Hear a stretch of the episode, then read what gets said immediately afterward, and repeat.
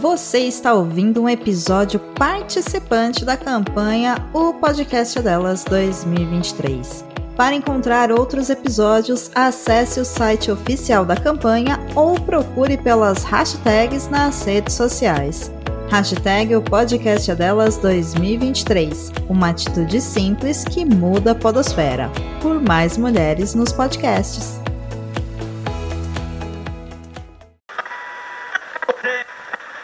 Oi, antes de começar, um aviso. O episódio de hoje trata de temas sensíveis em especial ligados a racismo, LGBTfobia e violência sexual. Nada será excessivamente descrito aqui, mas é bom avisar. Fiquem seguros.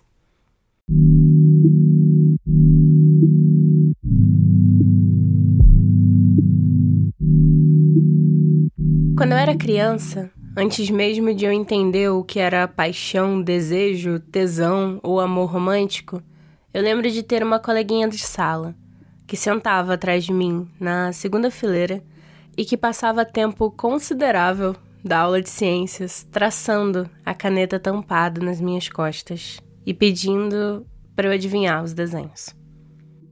Eu lembro da sensação de cócegas quando ela passou a escova rosa dela no meu cabelo, desfazendo as Marias Chiquinhas que minha mãe tinha feito e penteando o cabelo de lado, solto. Eu tinha 11 anos e, pensando sobre isso, havia algo de amadurecimento no ato.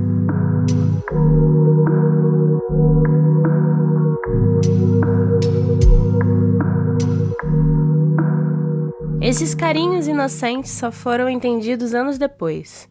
Mas na época, o mais perto da percepção que tive do que sentia foi por conta de uma forçação de barra. Havia uma coisa, não sei se vocês passaram por isso, mas existia uma obrigação de ter um crush. Nem lembro se tinha a palavra que a gente usava para isso. Ter uma paixonite para dizer para os outros que você gosta de alguém. Eu, com 11 anos, estava mais interessada em ver Star Wars e jogar Minecraft do que nisso. Mas, por pressão, decidi fingir gostar de alguém. Peguei meu diário, que intercalava de maneira enfadonha entre páginas rosas e azuis, e listei todos os meninos da minha sala, pesando os prós e os contras de cada um. Nenhum tinha mais prós, nenhum exatamente me encantava. Até que parei para pensar em minha colega. Eu anotei seu nome na página do diário com um ponto de interrogação do lado. Lembrei de uma reportagem que vi, acho que aos sete anos, uma reportagem do Fantástico, que teorizava sobre o futuro. Nela, um personagem, animado grosseiramente em um 3D porco, que o começo dos anos 2000 era capaz de fazer. E nessa reportagem comentaram que esse personagem era bissexual, que no futuro as pessoas teriam namorados de ambos os gêneros. Inclusive, fui dar um confere sobre isso e não consegui achar o vídeo, nem sequer a matéria que o cita, pois foi tudo arquivado em 2015. Mas pelo que dá pra ver, na prévia do Google, a matéria falava o seguinte: Bissexualismo ganhará espaço na família do futuro. Será que é possível imaginar uma família daqui a 20 anos? Prever como será o dia a dia do pai, da mãe, dos filhos? Um exercício de futurologia que começou dois domingos atrás, aqui no Fantástico. Enfim, só um desabafo que ninguém guardou isso no Wayback Machine e agora não tem como rever esse evento canônico da minha vida. Obrigado por nada, internet.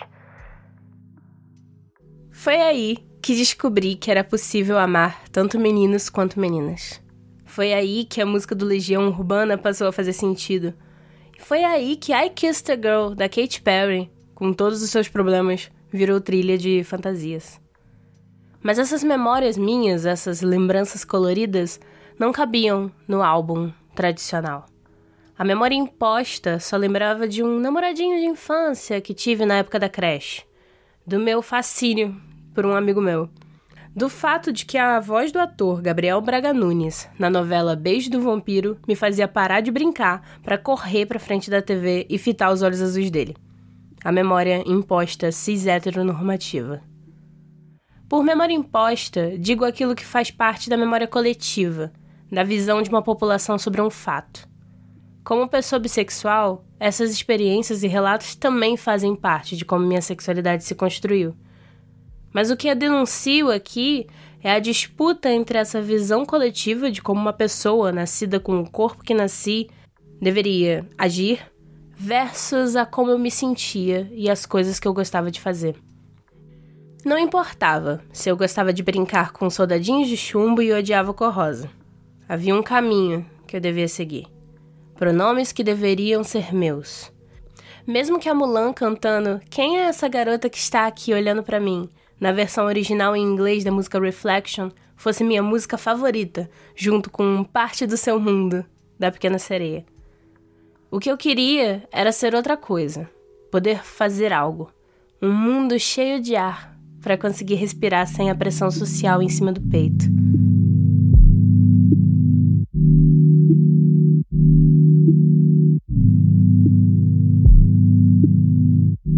Muitas pessoas na minha família tentaram reprimir isso. Ofensas, me seguindo para ver com quem eu estava me encontrando, gritando comigo se eu falasse com uma pessoa que se vestisse fora da norma de gênero. A intolerância, as ameaças, a incompreensão trouxe muita confusão e dor. Mas também fortaleceu aquela determinação que vocês podem chamar de teimosia em ser verdadeira comigo mesmo, em me orgulhar de quem eu era. Pois, se como diz Nina Simone, a verdadeira liberdade é não sentir medo, eu não queria que a intolerância alheia me fizesse não reconhecer o reflexo do meu espelho.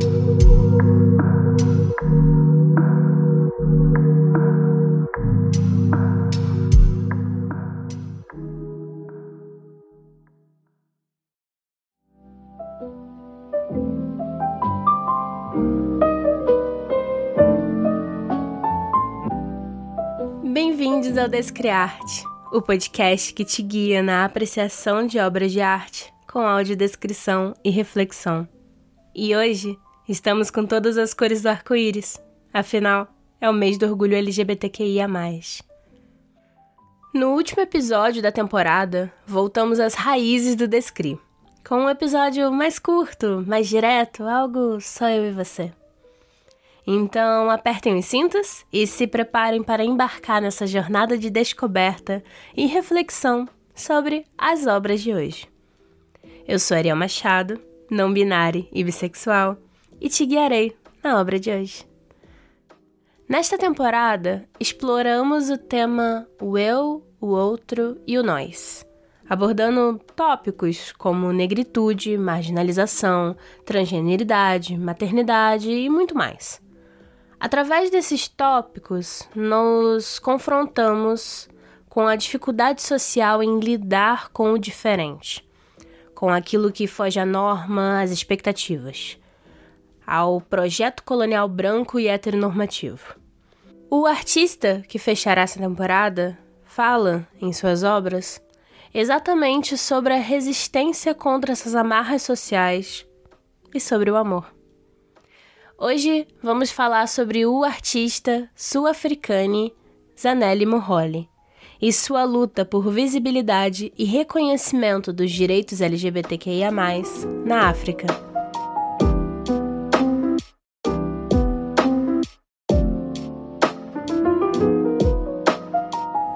Zanele Moholi é uma fotógrafa e ativista de renome mundial seu trabalho se concentra em retratar a vida de pessoas LGBTQIA, negras, e, assim, ampliar a visibilidade de suas histórias e experiências.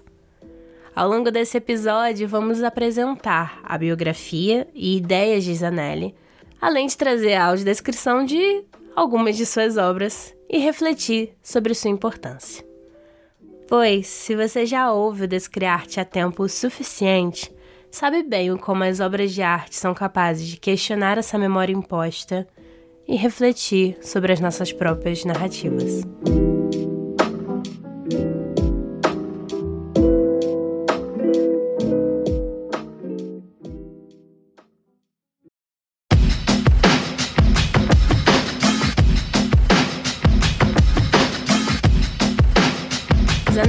Moholi é uma artista visual negre, sul-africane, nascida em 1972 em Umlazi, Durban.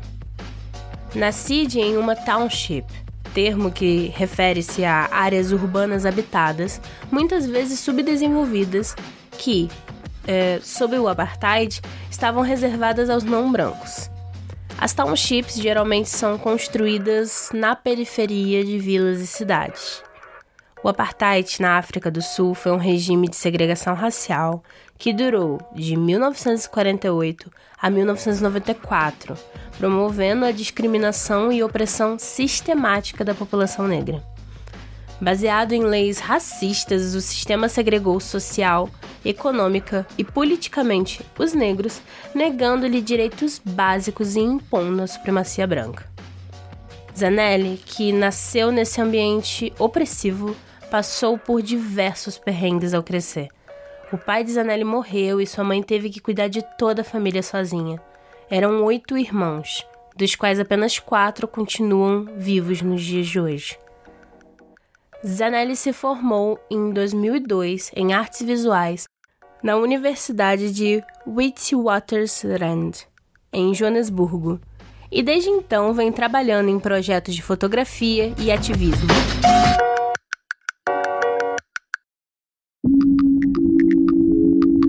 Começou sua carreira na década de 2000, produzindo retratos de amigos, membros da família e da comunidade LGBTQIA+, de Durban, particularmente lésbicas e mulheres trans negras. Seu estilo de fotografia pode ser definido como um mix de documentário, fotografia de estúdio e autorretrato. Neste mesmo ano, Morroli cofundou o Fórum para Empoderamento das Mulheres. Através de sua fotografia, Zanelli Morroli busca mostrar as dificuldades e a luta diária que as pessoas LGBTQIA+, negras enfrentam na África do Sul e em outros países africanos. Suas imagens são fortes e impactantes, transmitindo a mensagem de que a diversidade sexual e de gênero deve ser respeitada e celebrada, especialmente a cultura da comunidade LGBT negra, que é representada majoritariamente apenas como alvos de violência. Uma de suas séries mais conhecidas é a Faces and Phases Faces e Fases na qual ela retrata pessoas LGBTQIA, negras, em diversas fases de suas vidas. Cada imagem é acompanhada por um breve relato de suas experiências, dando voz e visibilidade a uma comunidade que muitas vezes é marginalizada e silenciada.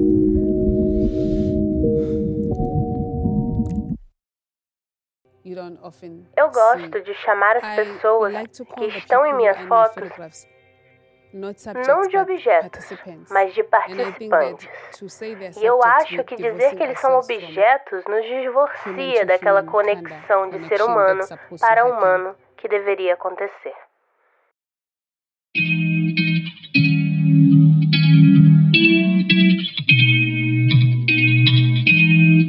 Das obras dessa série é a fotografia de Katiso Gigope, fotografada em Daveyton, Joanesburgo, em 2017.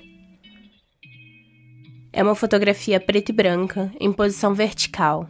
Na imagem, com uma textura de parede de chapisco ao fundo, vemos em primeiro plano Catiço, sentada em uma calçada elevada.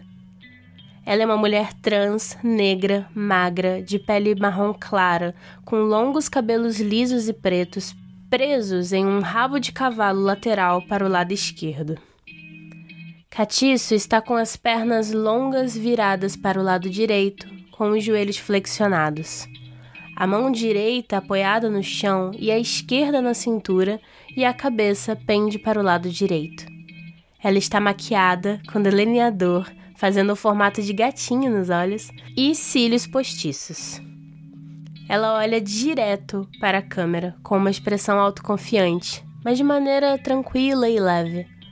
Suas sobrancelhas são definidas e angulosas, seu nariz é longo e largo nas narinas, e seus lábios são grossos e fartos, e ela sorri de lábios fechados levemente. Ela veste um colã preto, deixando as coxas de fora, e tem uma pedra brilhante no colã, na altura dos seios, que são pequenos. Ela usa uma gargantilha de metal no pescoço, e um casaco felpudo de uma cor bem clara e vibrante.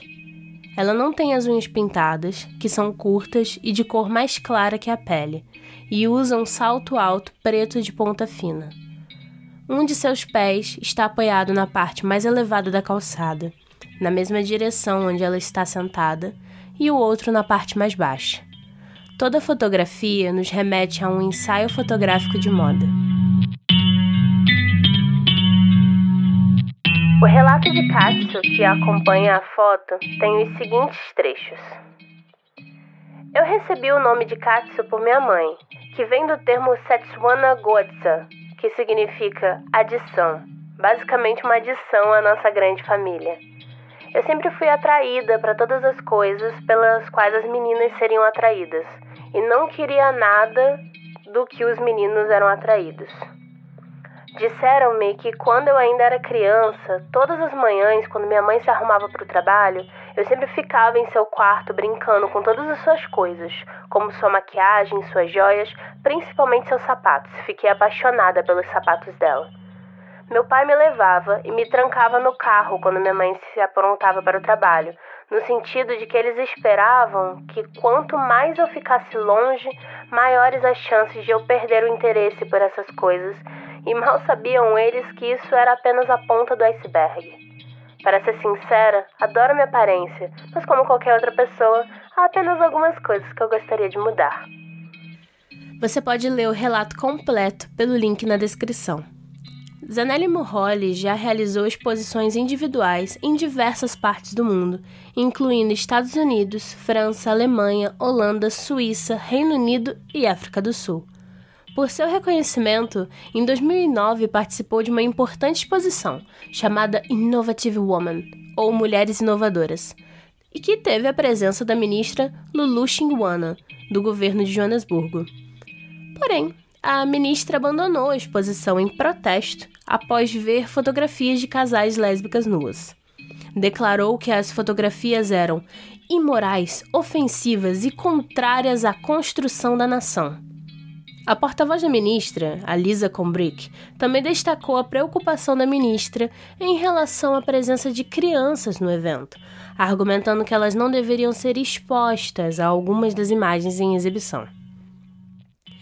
Apesar de a África do Sul ter sido um dos primeiros países do mundo a proibir a discriminação contra parceiros do mesmo sexo em 1996, e o casamento gay ter sido legalizado três anos antes desse incidente, a saída controversa da ministra foi vista por muitas pessoas como um testemunho de quão longe o país ainda precisava avançar para alcançar a igualdade. Vocês lembram quando eu falei no episódio sobre o nazifascismo na praça, em que a galera de direita sempre vai apelar para as criancinhas na hora de coibir qualquer menção LGBT? Enfim,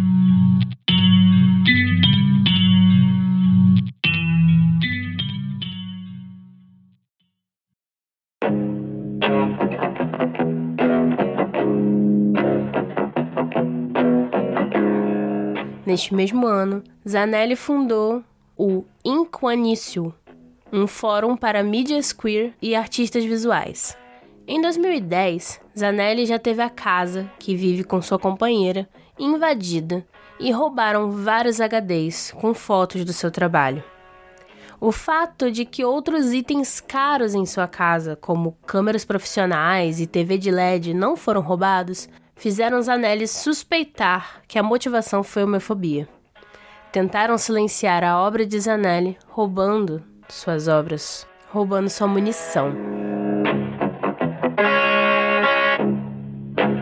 Uma outra série fotográfica importantíssima em sua carreira é a Sonyama Gonyama, termo em Zulu para Salve a Leoa Negra. Nesta série de autorretratos, a artista trata de sua própria ancestralidade e suas questões pessoais, diferentemente de outras séries que ela retrata os participantes. Em Sonyama eu estou elogiando minha ancestralidade. Eu pensei que era muito, muito importante para alguém fazer isso, porque quando documentamos e fotografamos outras pessoas, tendemos a nos esquecer de nós mesmos. Eu queria encontrar uma expressão artística para lidar com as experiências dolorosas, passando e voltando a momentos históricos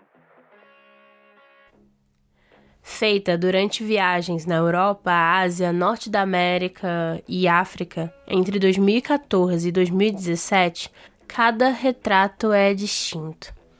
Mulholly habilmente emprega convenções de retratos clássicos e fotografia de moda e mistura com os clichês de imagens etnográficas para as criticar. Zanelli utiliza fotografias em preto e branco com alto contraste nas fotos são utilizados objetos cotidianos como prendedores de roupa, óculos de sol e esponjas de arame em elaboradas peças de cabelo e roupas que falam de identidade e resistência.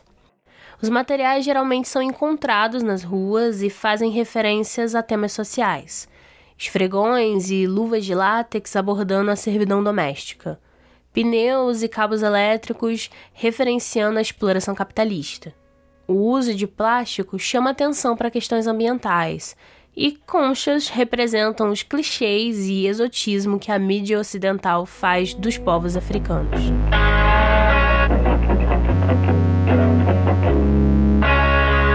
Mesmo sendo autorretratos, as imagens evocam situações de todos os trabalhadores. O contraste da pele de Moholi é reforçado em pós-produção para se tornar um ponto focal para questionar beleza, orgulho e as interligadas fobias e ismos de homofobia, transfobia, xenofobia, racismo e sexismo que são vivenciados diariamente. Para exemplificar essa série, escolhi a obra Basicene 9, Cacilhaus, feita na Carolina do Norte em 2016.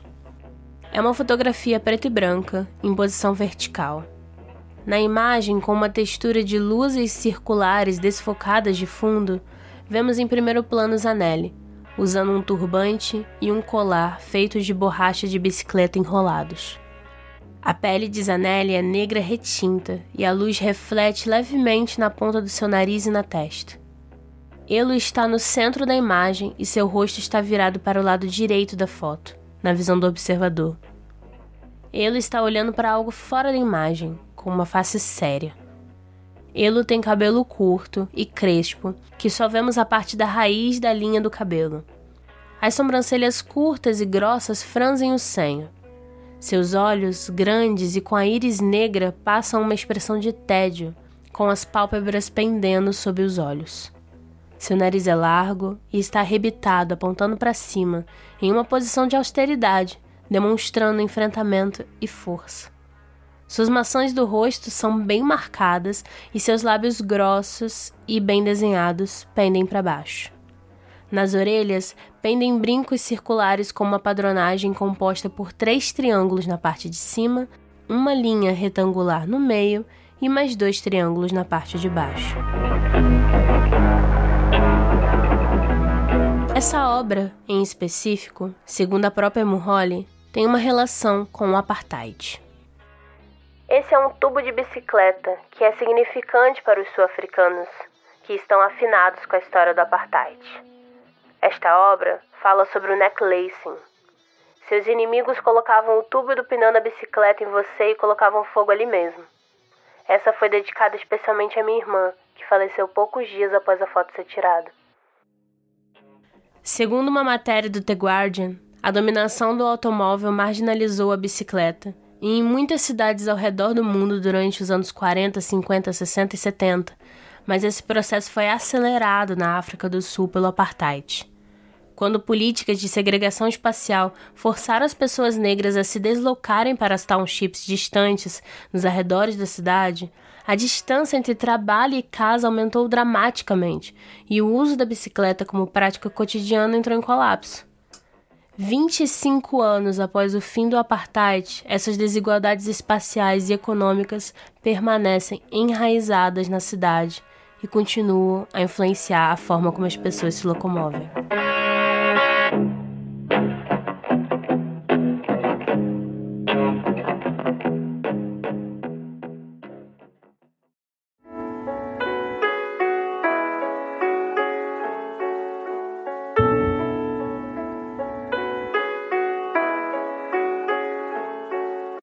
Mulholly se declara uma ativista vis visual, pois, segundo ele, é a forma mais acessível de atingir o máximo de número de pessoas, considerando os níveis de analfabetismo em seu país.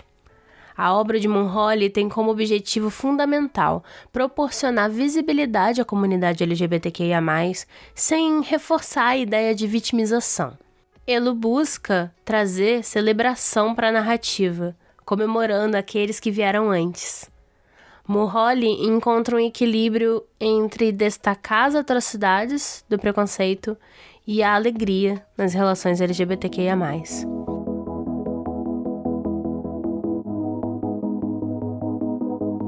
Isso é evidente em uma de suas séries fotográficas, como Only Half of the Picture apenas metade da história que documenta momentos íntimos da comunidade queer e aborda traumas passados. Um exemplo é a obra Aftermath Consequências, de 2004. É uma fotografia preto e branca em posição vertical. Na imagem, com fundo desfocado, vemos em primeiro plano a parte inferior do corpo de uma pessoa, de gênero não identificável, de pele negra, em um tom mais próximo do marrom médio.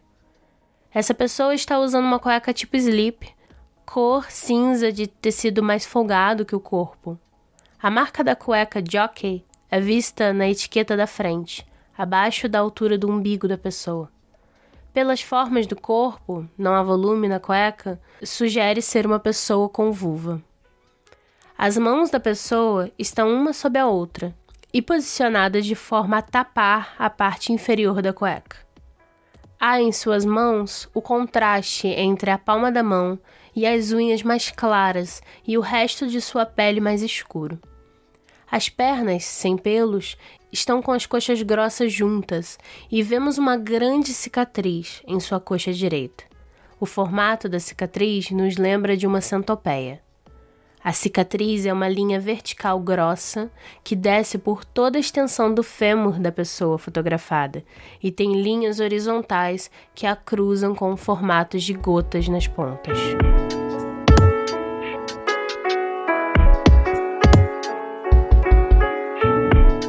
A obra extensa e intensa de Zanelli Holly nos convida a refletir sobre questões complexas sem explorar a dor das pessoas, mas sim humanizando-as. Por meio de suas fotografias preto e branco, a artista eleva o contraste entre sentimentos e as realidades que ela busca denunciar. Um exemplo poderoso disso é a retrospectiva de Mulholly realizada no, no Tate Modern em 2020, onde o depoimento de Lungile Dadla, intitulado não Sou uma Vítima, mas uma Vencedora, foi incluído no catálogo da exposição. Nesse relato corajoso, Lundili compartilha sua experiência de estupro corretivo, um ato de violência motivado pela tentativa de curar sua homossexualidade.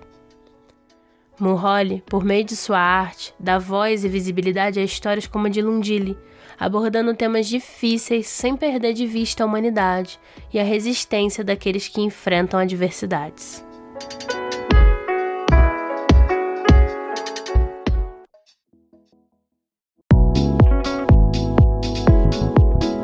Oi! Desculpa atrapalhar o episódio. É que venho te falar brevemente sobre o financiamento coletivo do Descriarte. Estamos em final de temporada e o resto do ano passaremos planejando, entrevistando e pesquisando para fornecer a temporada de 2024 ainda melhor do que esta foi. Somos um podcast independente, criado por uma pessoa LGBT, e vocês sabem como as barreiras do sistema dificultam nossa vida. Nós precisamos de você. Com seu apoio no Apoia-se do Descriarte, podemos ir além e alcançar novos patamares de qualidade. A partir de apenas R$ reais por mês, você receberá conteúdos extras, como a mixtape do Descriarte e a entrevista completa com a artista paulistana reconhecida mundialmente, Rosana Paulino. faça parte dessa história apaixonante de amor e resistência. O futuro é promissor e, com seu apoio, podemos construir juntos uma podosfera mais inclusiva. Acesse agora o link apoia.se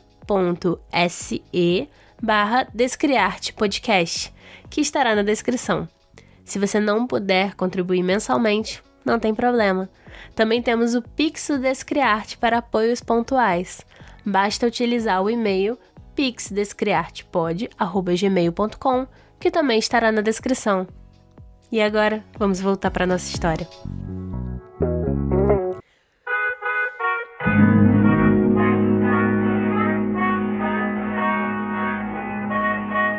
Bem-vindos ao episódio final da temporada do Descriarte, o programa que mergulha nas profundezas da arte para explorar as vozes dos outros. Durante toda essa jornada, exploramos temas difíceis e cruciais levando você a refletir sobre as lutas e desafios enfrentados por diferentes grupos marginalizados. A arte sempre teve o poder de abordar questões sociais e políticas, de levantar voz contra a injustiça e de dar visibilidade àqueles que foram historicamente silenciados. Nesta temporada, mergulhamos nas águas turbulentas da marginalização e da polícia Abordamos o racismo enraizado na sociedade e revelamos as experiências dolorosas das pessoas trans submetidas a hospitalizações e, e a hospitalizações em hospitais psiquiátricos. Neste ano, 2023, o Parlamento de Uganda, um país do continente africano, aprovou um projeto de lei que criminaliza a identificação como LGBTQIA. A medida prevê prisão perpétua para qualquer pessoa que se declare homossexual, bissexual ou transexual, além de punir com multas e prisão quem abrigar ou financiar pessoas LGBT. A legislação já era debatida há anos no país e a decisão foi considerada um retrocesso dos direitos humanos. A mera questão de se declarar, de fazer uma piada com um amigo, de elogiar um colega e ele interpretar mal, pode ser enquadrada nessa lei. Como citamos no episódio Nazifascismo na Praça, a perseguição feita por conservadores a qualquer arte queer também se faz presente no Brasil. Como falamos no episódio sobre o Ayo Adeloyo, nós, pessoas LGBTQIA+, queremos o direito de viver sem medo. E se pensarmos globalmente, foi outro dia no sentido histórico que a homossexualidade e a transexualidade saíram do rol de doenças mentais, mas ainda hoje há psicólogos que usam por exemplo, o fato de você ser bissexual como um símbolo de que claramente você está endoidecendo. Como aconteceu comigo na adolescência. A necessidade de obras como as de Zanelli se torna ainda mais evidente diante da censura imposta por governos e grupos conservadores que buscam apagar a existência e a visibilidade da comunidade LGBT. O trabalho de Zanelli, que resgata a vida e o amor de pessoas negras e LGBT na África do Sul, é uma forma de resistência e enfrentamento à censura e à violência contra essa população. A reação conservadora à obra de Zanelli e de outros artistas que abordam questões LGBT é um reflexo da dificuldade de certos grupos em aceitar a diversidade e a pluralidade de identidades e expressão de gênero.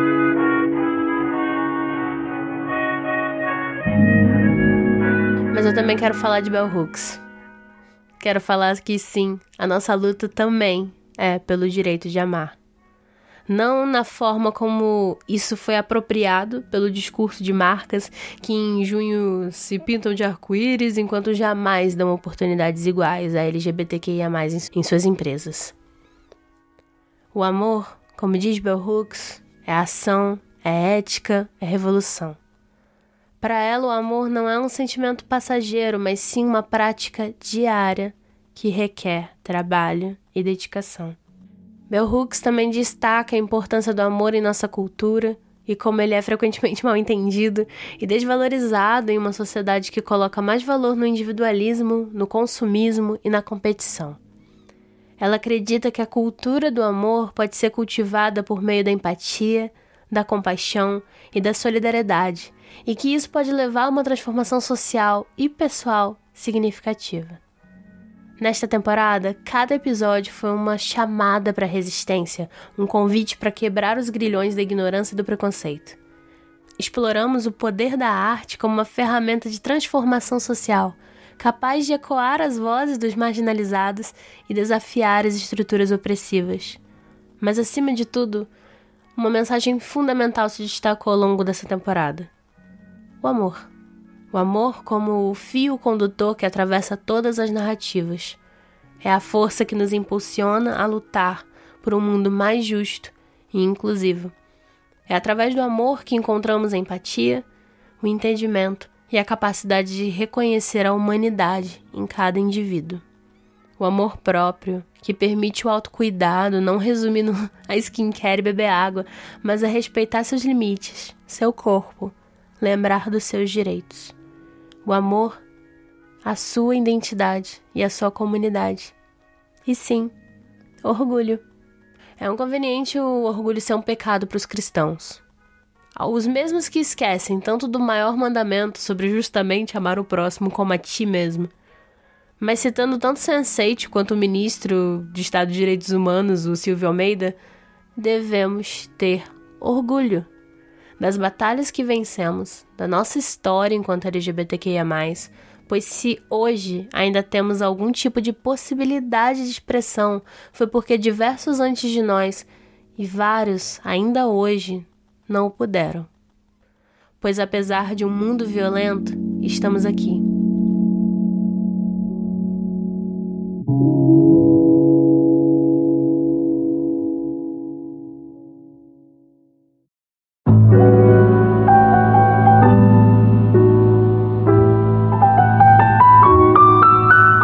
Enquanto encerramos essa temporada do Descriarte, queremos agradecer a todos os nossos ouvintes por embarcarem nessa jornada conosco. Suas mensagens de apoio, engajamento e compartilhamento de experiências nos mostraram o poder da arte como um catalisador de mudança. Vocês nos inspiram a continuar buscando histórias que merecem ser contadas e amplificadas.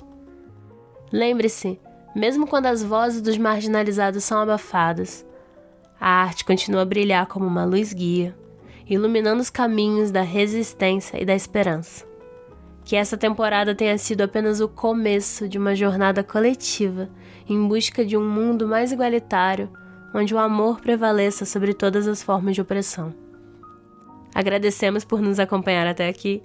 Que o amor seja a força que nos impulsiona e continue a te guiar em todas as suas lutas. Até a próxima temporada do Descriarte. Este episódio foi produzido por mim, Ariel Machado. Contamos com Felipe Mianes para consultoria de audiodescrição. Trilha sonora da Liz 8-Bit. Edição é do arroba, o editor de podcasts. A leitura sensível foi feita por Gabi Caldas, escritora e ilustradora, estudante de letras no Instituto Federal Fluminense, uma pessoa negra, não binária, não mono e lésbica. O Descriarte é produzido com o apoio de vocês. Apoiando a partir de R$ reais você recebe alguns conteúdos extras, como a mixtape do Descriarte, com trilhas para relaxar e estudar, e a entrevista da Rosana Paulino na íntegra. Acesse apoia.se barra Descriarte Podcast. Link na descrição, junto com as referências. Siga o Descriarte nas redes sociais. Todas as arrobas são Descriartepod, com Demudo. Amo vocês.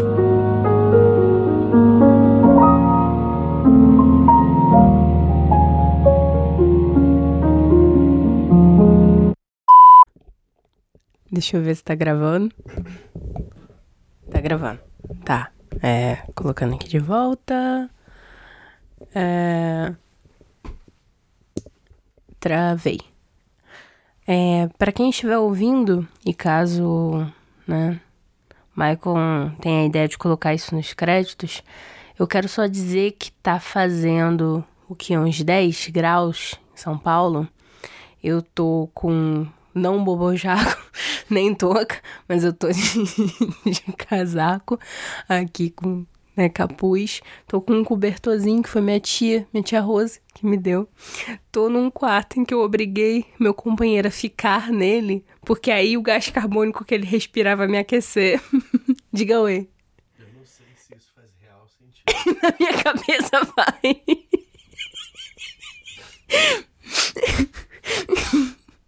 e eu ainda estou no meu período menstrual. Então, assim, eu tô sentindo muito frio e muita dor, porque eu tenho mãos muito pequenininhas e fininhas. Elas não foram feitas para lidar com isso.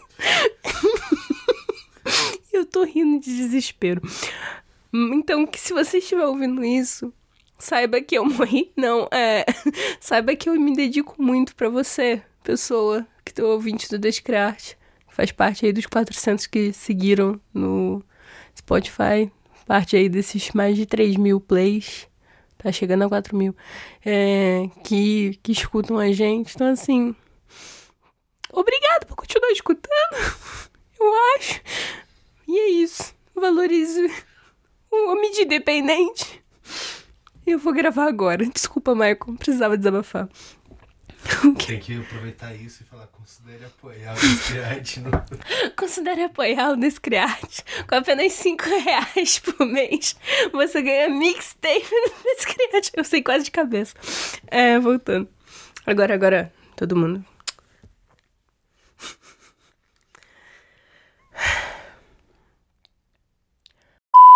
Foi aí que descobri. tudo bem, é porque eu tava ouvindo. Não, tudo bem. Beber aguinha. Que apesar de estar tá frio, tá seco. São Paulo. Hum? São Paulo. São Paulo. Dia 12 de outubro. 8 horas da manhã. Aqui estou mais um dia. Desculpa. Recomponha-se.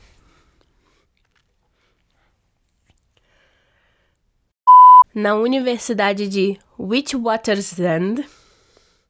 Witwatersrand. Watersrand. Witwatersrand. Ou é Witwatersrand?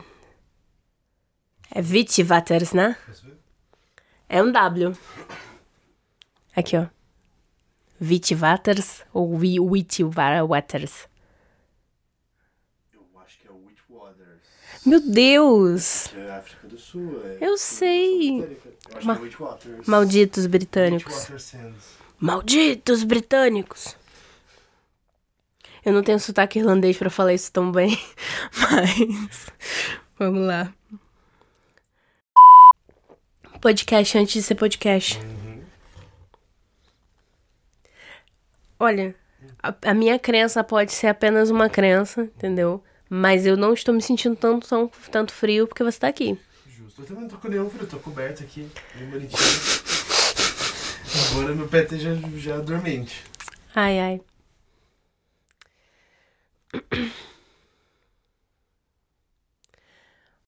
Como aconteceu comigo na adolescência coisa de 10 anos atrás.